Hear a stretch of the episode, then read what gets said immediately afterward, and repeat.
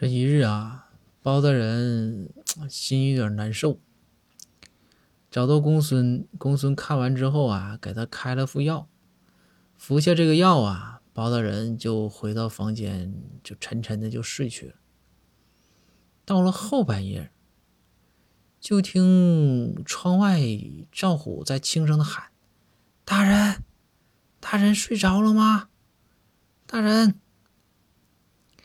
这包大人呐，心想啊，心里头生气，合计你说我这生病，好容易吃药睡会儿觉，你说赵虎还喊，但是转念又想，你说这也是可能是这生病赵虎担心我啊，然后也就释然了。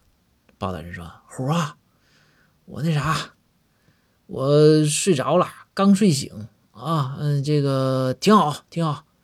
说你有啥事儿啊？”然后赵虎就说：“说啊，没啥事儿。那个公孙先生说给你开错药了，让我来看看你是不是还活着呢。